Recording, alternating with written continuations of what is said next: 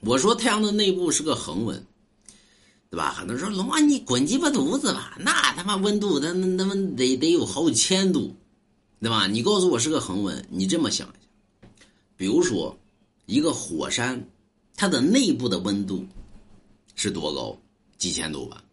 那它的外表的温度是不是个恒温？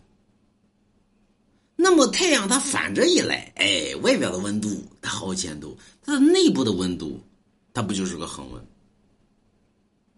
而且太阳呢还比较大，对吧？它内部的温度是个恒温，它很适合于人类居住。